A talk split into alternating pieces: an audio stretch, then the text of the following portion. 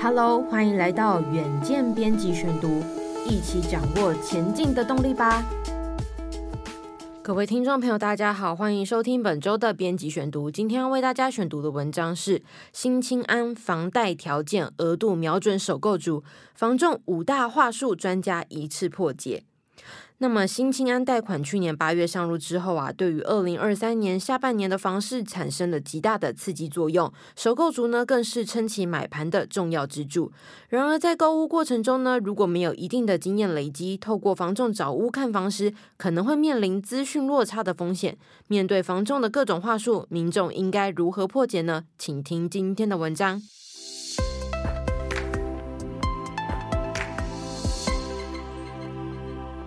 那么，由于新青安贷款啊，额度最高可以达一千万元，不仅带动低总价中古屋的市场，同时也让新屋买气低落。房仲为了掌握新青安贷款驱动的买气，并且提升交易成功率，有些话术在中古屋市场如雷贯耳，包括屋主被外派卖房，走路到车站只要五分钟，早上就有人出价斡旋，屋主开价在这区算很低了，等等。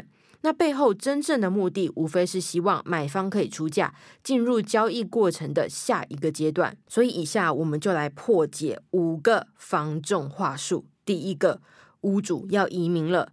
民众在看房的过程中，一定会对原屋主的背景以及卖房的原因感到好奇。要是聊起这个话题，常常会听到房仲说屋主要被外派或者是移民，给予买房一些看似屋主不得不卖房的理由。那么其实背后的动机就是在暗示买房，要是能够买到这个物件，一定是物超所值。那么，住商不动产气研室执行总监徐嘉欣，他受访时就提到了，常有装潢看似很漂亮的物件会被房仲强调。屋主是设计师，或是原本屋主就是自住的。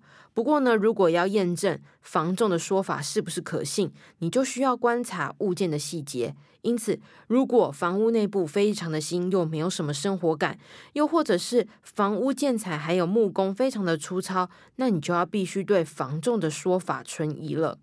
第二个房仲话术是，走路到车站只要五分钟。过去啊，常有人会说，买房最重要的要素呢，就是地点。因此呢，房仲在带看屋时，常常会说，走路到车站只要五分钟，或者是离菜市场只要十分钟，开车三分钟上高速公路等等的话术。他就是要强调物件的交通便利性，还有生活机能。那如果你要验证房仲的说法是不是真的，最好的方式就是要实地测量，亲自走一趟，并且计时。那你同时呢，也可以顺便观察周遭的环境。另外呢，过去也有物件标榜走到捷运站只要五分钟，但是实际由房仲带路，虽然路程只要五分钟，但是一路上都是抄小路走捷径，因此不见得是一条安全的路线，还是需要重新测量正常的路径比较保险。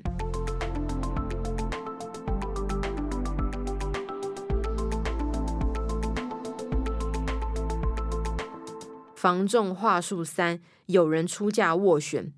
房仲呢，有时也会向买方强调已经有人出价斡旋，或者是直接说出别家的买家出价的价格，屋主已经正在考虑。这些话术同样也是为了刺激买方赶紧出价，价格最好高于多少钱。不过呢，徐嘉欣也建议到，此事最好冷处理，不要随着房仲起舞。你一定要维持一定的理智情绪，才不会漏掉物件的细节。原本该考虑、该打听的看房步骤，一个都不能少。而且要抱着买不成这间房，下一间会更好的心态，才不会发生冲动买房之后就后悔的情况。房仲话术四：屋主开价很低了。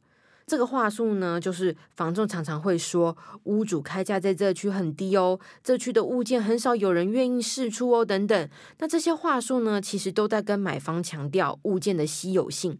不过，要判断价格是不是真的那么便宜，你还是要上网先查询实价登录，了解地区行情后，再验证房仲的说法是不是可信。例如说，像前阵子啊，房地产市场热烈讨论起开征碳费，房价是不是会跟着涨一波啊？这是大家都有的疑问。甚至有业者宣称啊，征收碳费会造成房价大涨十五 percent，这也是近期哦，房仲业者刺激买方的话术之一。所以你一定要小心，要去验证是不是真的。所以啊，这就是我们要说的第五个话术：房价会因为碳费开征再涨一波。房仲可能会暗示买方房价会继续涨，以及要买要快。其中一个理由就是碳费开征后啊，原物料价格会大涨，房价也会跟着走高。就算买的中古屋不受碳费影响，房仲也会以中古屋价格会被周边的新建案带动来作为说法。不过呢，徐嘉欣就指出了这样的说法令人高度的存疑。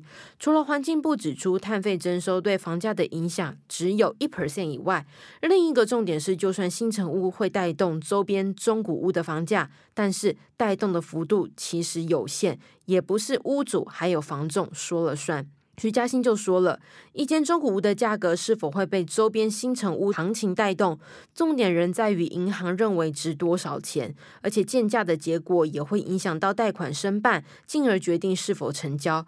如果鉴价结果低于买卖方谈好的成交价格太多，也代表银行不认同这样的价格。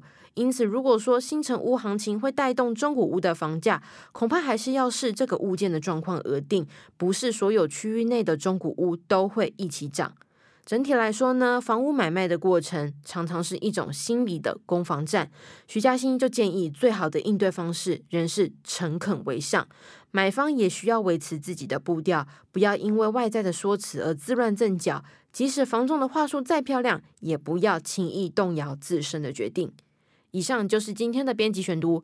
如果你喜欢远见行业欢迎赞助或是留言给我们。如果想要了解更多细节，欢迎参考资讯栏的连接。最后，请每周锁定远见 on air，帮我们刷五星评价，让更多人知道我们在这里陪你轻松聊财经产业国际大小事。下次再见，拜拜。